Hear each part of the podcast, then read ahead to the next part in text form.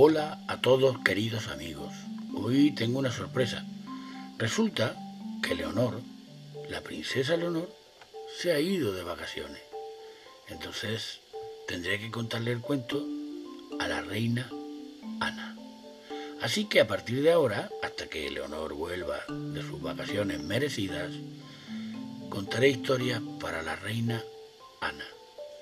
Y la historia que les cuento dice así. ¿Sabes tú, mi buen amigo, me pregunta Pedrito, que hubo en tiempos un lorito que quiso morir cuando el árbol en el que vivía se secó y perdió todas sus hojas? ¿Dónde ocurrió eso? Muy lejos, en la India de los elefantes y de los marajás, en el mágico país donde se envenena a la gente con fulminantes ponzoñas preparadas a base de pelos de bigote de tigre.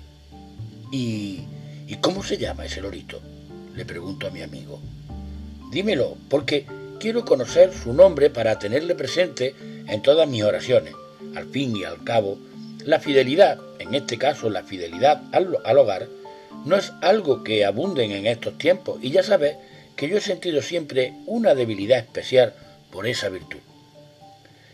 Pues no sé cómo se llama aquel loro, me responde Pedrito. Solo sé que existió se habla de ese pájaro admirable en un dístico sánscrito. Le diré antes de que les coja por sorpresa que Pedrito es el nombre de un precioso loro verde y rojo con las mejillas amarillas que una noche de verano, hará ya cosa de cinco años, entró volando por la ventana abierta de mi habitación y se posó sobre mi televisor como Pedro por su casa. De ahí que le bauticé precisamente con el nombre de Pedro se sintió a gusto en esta casa y ya no quiso marcharse. Puede que la historia de este lorito fidelísimo que acaba de contarme solo sea una forma de decirme que él siente también por esta casa un afecto especial y que se mostraría fiel con nuestro hogar aún después de que fuese destruido por un incendio.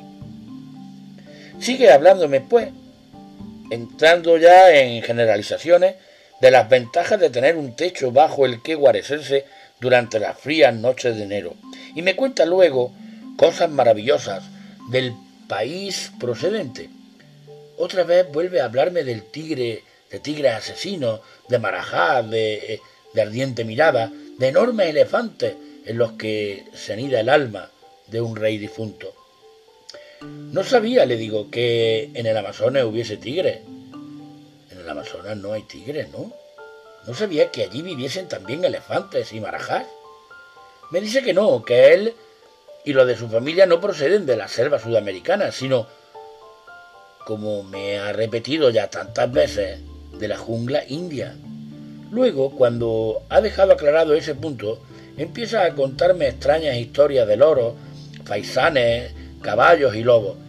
Y me dice, por ejemplo, que en la India los loros tuvieron un carácter esencialmente lunar y que eran objeto de culto por los brahmanes. Me habla también de una estrofa védica que asegura que fueron los caballos del sol los que dieron el color dorado a los loros, a los faisanes y a los árboles. Y me dice, por fin, bajando el tono de su parloteo, que en el lejano país de su antepasado, los lobos eran amigos de los loros y que la luna era un fuego sabio que lo conocía todo y que, por lo tanto, también podía explicarlo todo. Insensateces. Podría ser que se callase inmediatamente, bastaría con echar una manta por encima de la jaula y dejarla a oscura, pero, pero no lo hago. Prefiero que continúe diciéndome tonterías antes que enfrentarme con el silencio mortal de cada noche. Muy buenas noches, mi reina Ana.